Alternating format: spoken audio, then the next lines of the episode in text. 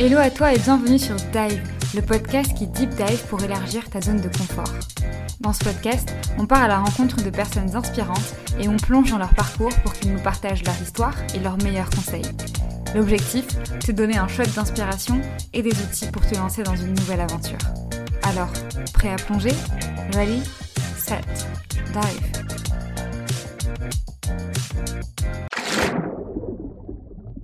Aujourd'hui, c'est un épisode assez particulier. C'est la première fois que je prends le micro sur ce podcast euh, pour vous partager certaines choses que j'ai tirées de euh, ce que j'ai pu expérimenter moi-même avec le podcast et de ce que j'ai tiré également des échanges avec les invités.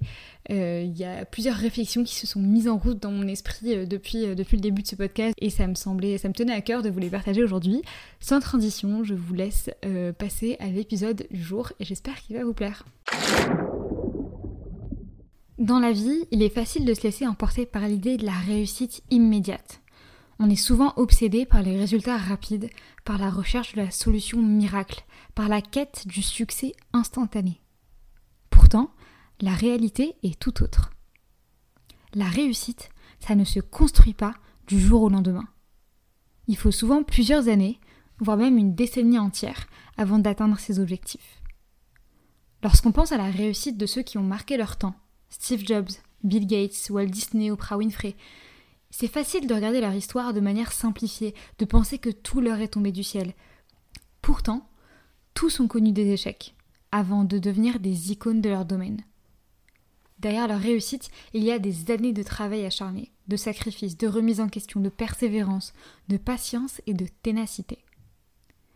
Dans cet épisode, j'aimerais vous partager trois enseignements que j'ai tirés à la fois de ma propre expérience et des échanges avec les invités que j'ai reçus sur le podcast.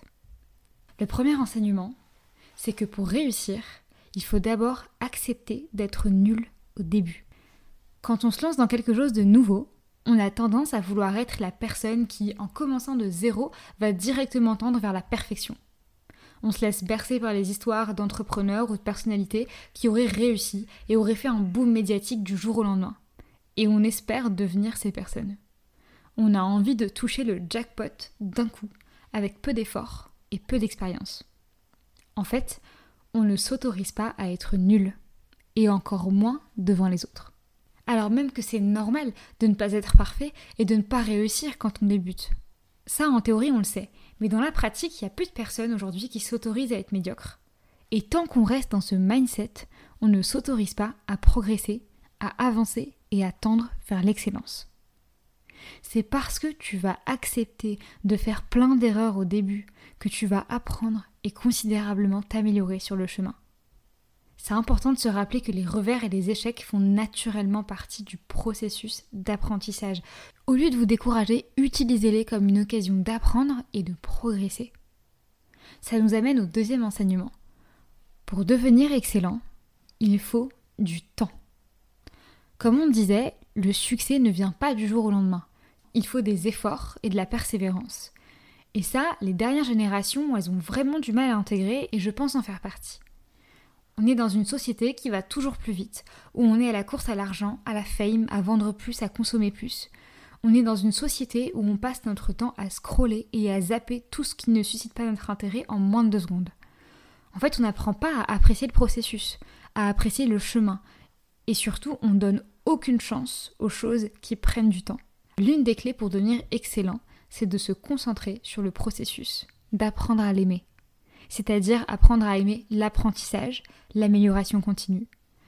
Ça signifie qu'il faut rester curieux, être ouvert euh, aux commentaires, aux critiques, rechercher de nouvelles façons de faire. Ça veut aussi dire qu'il faut être prêt à essayer de nouvelles choses et à prendre des risques. Pour devenir excellent, c'est aussi super important de se fixer des objectifs clairs et concrets, inscrits dans le temps. Quand on part faire une séance de sport, globalement, on a une idée de la séance qu'on veut faire. On sait si on part faire du yoga, si on va courir, faire de la musculation. Et ben c'est pareil pour les projets. C'est super important de se fixer un cap. Et lorsque notre plan ne fonctionne pas, il ne faut pas changer de cap ou d'objectif. Il faut changer notre plan, notre manière de le faire. Quand bien même, ça prend du temps. Tester et itérer, c'est une autre clé pour réussir. Et elle nous met plutôt mal à l'aise. Et ça nous ramène au troisième enseignement. L'inconfort nécessaire à la réussite. La réussite, ça vient pas facilement. Ça nécessite de la persévérance, du temps, mais aussi de relever un défi, de surmonter une peur ou un complexe. J'ai remarqué un truc. Aujourd'hui, on n'est pas juste mal à l'aise à l'idée de passer ce coup de téléphone, d'appuyer sur publier pour la première fois, d'aller partager notre idée à notre entourage. On est devenu même mal à l'aise à l'idée de s'autoriser à rêver, à avoir des ambitions, même juste dans notre tête. On est mal à l'aise avec nous-mêmes, envers nous-mêmes, pour simplement oser imaginer la réalisation d'un projet qui nous tient à cœur. Et cet inconfort, il a tendance à nous paralyser.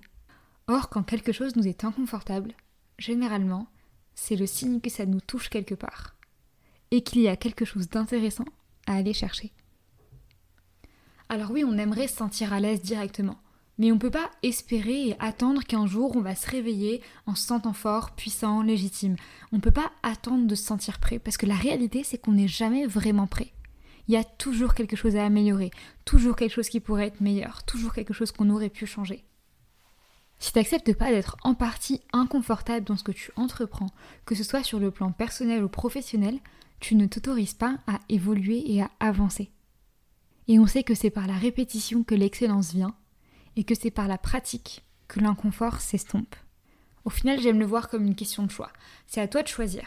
Est-ce que tu préfères attendre de te sentir prêt, même si au fond tu ne seras jamais, ou est-ce que tu t'autorises à te sentir inconfortable, mais à essayer quand même? À toi de voir.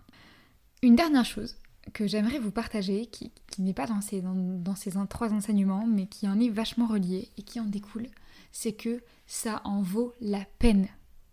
Quand bien même c'est dur d'être débutant, quand bien même ça prend du temps, quand bien même c'est inconfortable, si tu es aligné avec ton objectif qui correspond à la personne que tu envie d'être, qui correspond à l'impact que tu veux avoir, mais ça en vaut la peine. Ça peut te prendre 3, 5 ou 10 ans, mais quand il sera, quand tu auras atteint ton objectif, même si c'est dans 10 ans, c'est pas que tu vas oublier toutes les peines par lesquelles tu seras passé, mais tu te remercieras de n'avoir jamais arrêté d'essayer. Tu te remercieras d'avoir persévéré. Souviens-toi, il n'y a pas de solution miracle. Et réussir du jour au lendemain, ça peut mettre 10 ans. J'espère que cet épisode t'aura apporté d'une façon ou d'une autre. Si c'est le cas, je t'invite à m'en faire part, et aussi à l'envoyer à quelqu'un que ça pourrait aider dans ton entourage. Et moi, je te donne rendez-vous au prochain épisode du podcast. Ciao